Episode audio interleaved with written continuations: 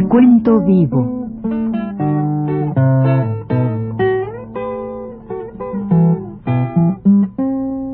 Mis décadas.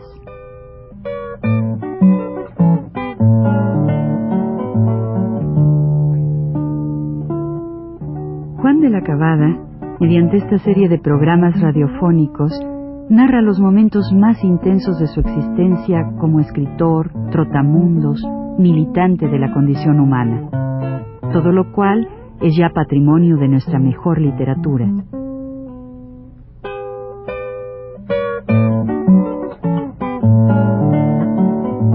Con ustedes, Juan de la Cabada. Contamos la vez pasada el viaje tormentoso que hicimos de frontera hasta Puerto México, donde no pudimos entrar porque estaba cruzada la barra. Saben ustedes que allá es el río, ¿no? Coatzacoalcos, yo Coatzacoalcos.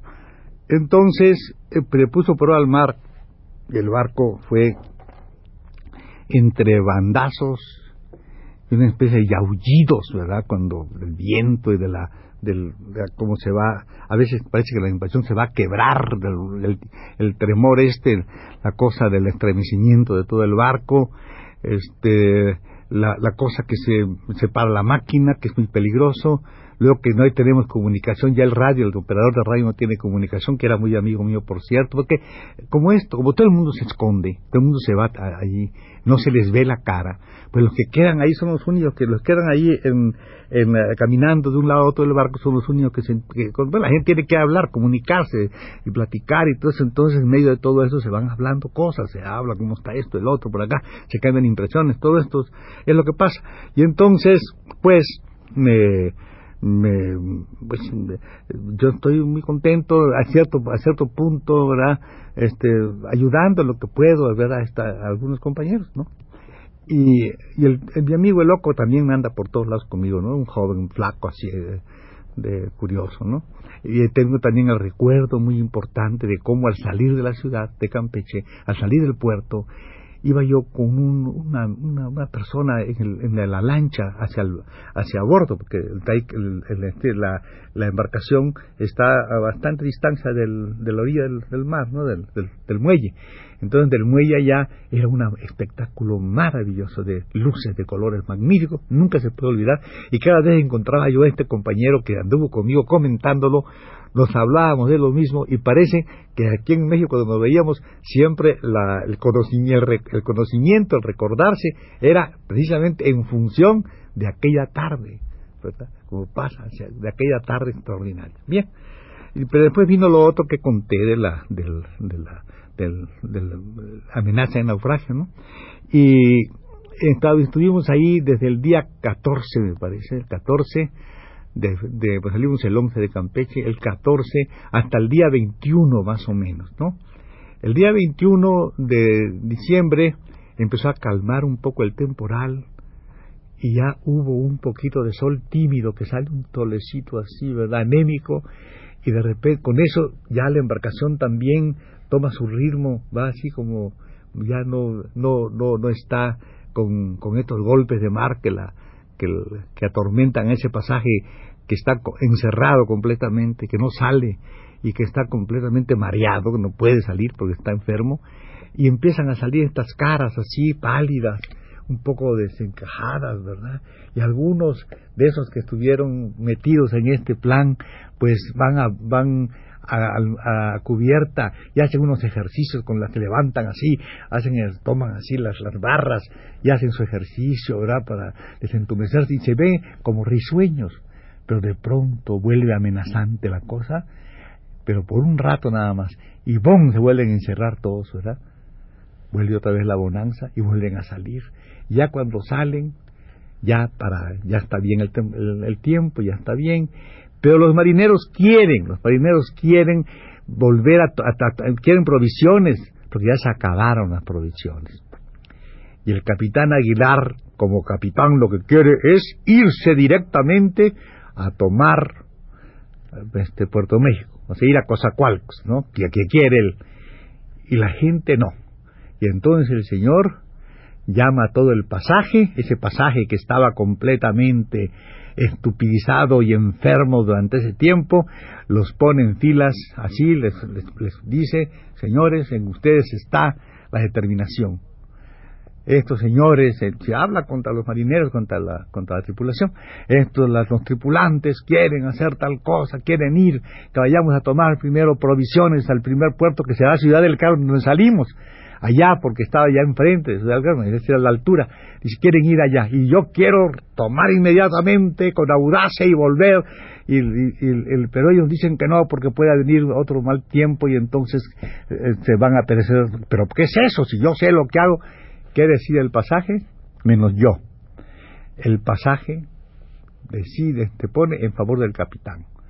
Yo soy el único que estoy en favor de los marineros. No, yo no, yo creo que sí, que hay que tomar provisiones y tal y cual, pero a pesar de lo que el pasaje se puso en favor del capitán, y donde manda capitán, no manda marineros y todo eso, entonces, pero al fin y al cabo se aprueba lo de los marineros y se van a Ciudad del Carmen y allá llegamos otra vez como habíamos salido. Hay un momento de para mí de regocijo, veo a mi familia, estoy muy contento y en la tarde volvemos a la nochecita, volvemos a salir y al día siguiente, rápido, en un solo en un solo tirón, entramos a Puerto México. Entramos a Río Casacal, entramos allá, los demás siguieron a Veracruz, pero yo no. Yo me quedé en ese lugar de la donde yo me acordaba siempre y me acordaré siempre el lugar de la cuerda que me iba a agarrar el cuello porque ya estaba yo hastiado del mundo y de la vida. Allá me quedé, cogí un cuarto de un chino y allí estuve, pasé la noche en ese cuarto del chino. Era 23, 23, no, 24, 24 de diciembre. Era ya el 24 de diciembre. Noche buena, yo me la pasé en ese cuarto del chino muy tranquilo, ahí me quedé en un cuartito chiquito, esos cuartitos de, de, de, esos puertos que son como eso, como digo, como los puertos de compras, un cuartito que tendría un metro, dos metros, un metro de ancho y dos metros de largo, algo así, o una cosa muy chica de madera, ¿no? Allí en ese cuarto, de, y al día siguiente fui a Santa Lucrecia. Me quedé en otro cuarto de otro chino, porque los chinos eran los que tenían ahí los hospedajes, es decir, los hotelitos, los hoteluchos, digamos, ¿no?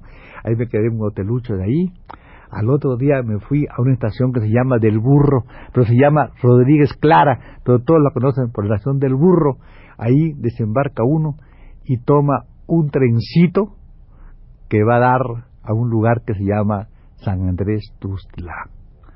Y allá me fui a San Andrés Tustla a ver a una tía mía de quien no he hablado, quién sabe por qué es que se hablé en la ocasión en que yo, si no lo contaré cuando otro día, una tía que yo quería mucho, mi tía Charo, que es una persona extraordinaria, extraordinaria, ¿no? que hacía cuentos para niños, bueno, una gente así, que los, escribía para contarse, no para publicarlos, sino para contar, para que no se olviden, escribía cuentos, eso precioso, con la mano izquierda porque era zurda. Entonces, esta, con esta señora que está viviendo ahí con mi prima, mi prima Carmelita, vivían ahí, tenían un negocio, su marido de ella.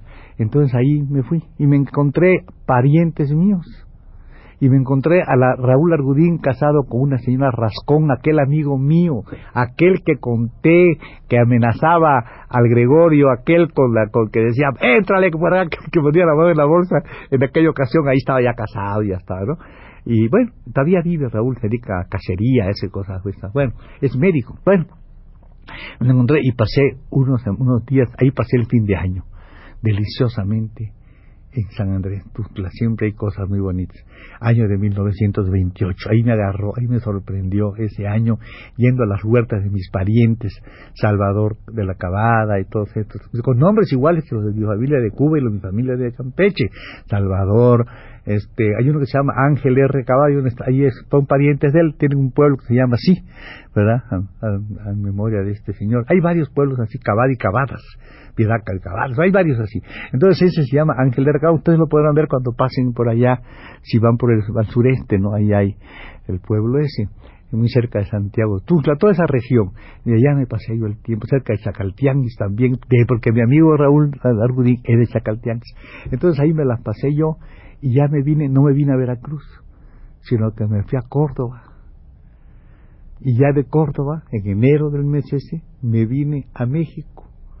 Llegué a México, llegué a la Ciudad de México, Y entonces, naturalmente, fui a buscar a mi gente, a, los, a mi hermano, estaban aquí, todo eso.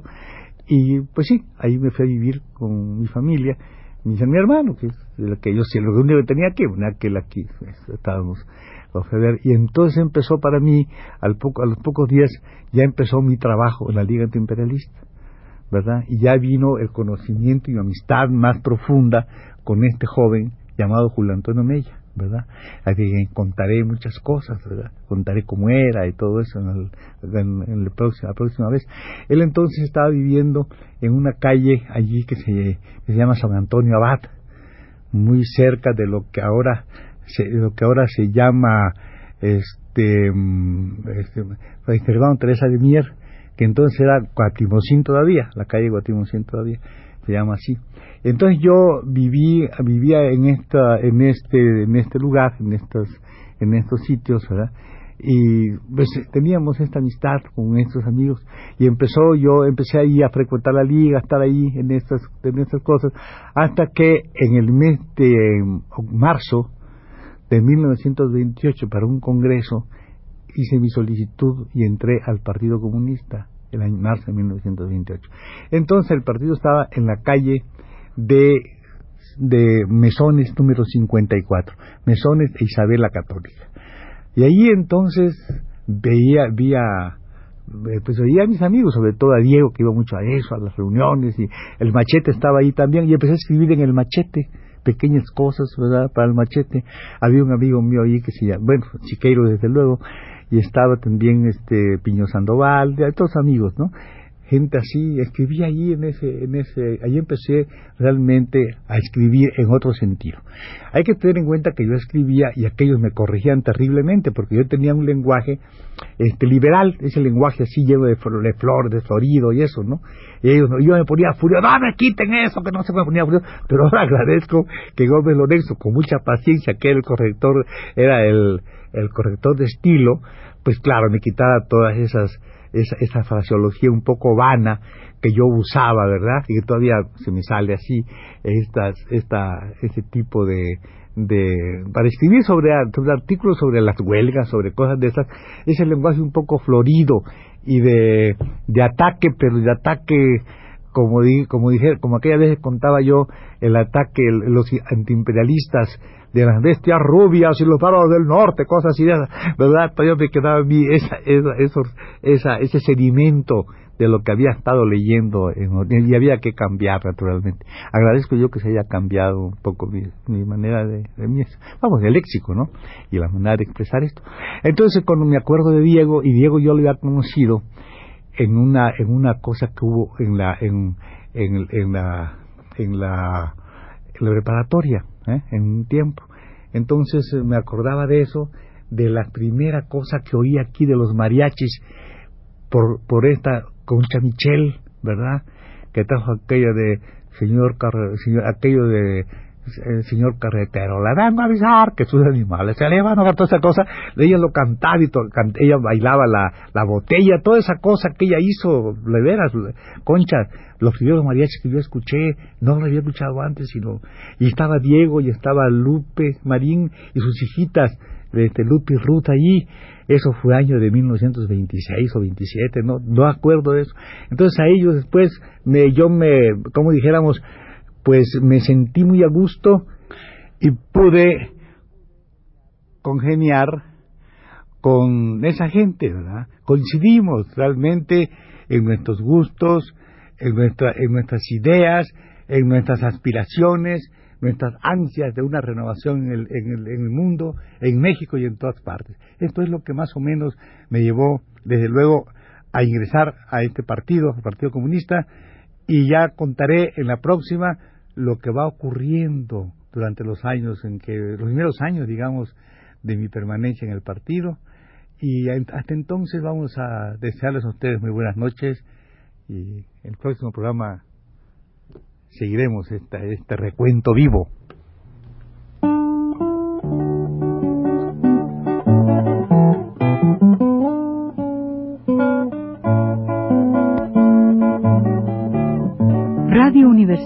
presentó Recuento Vivo.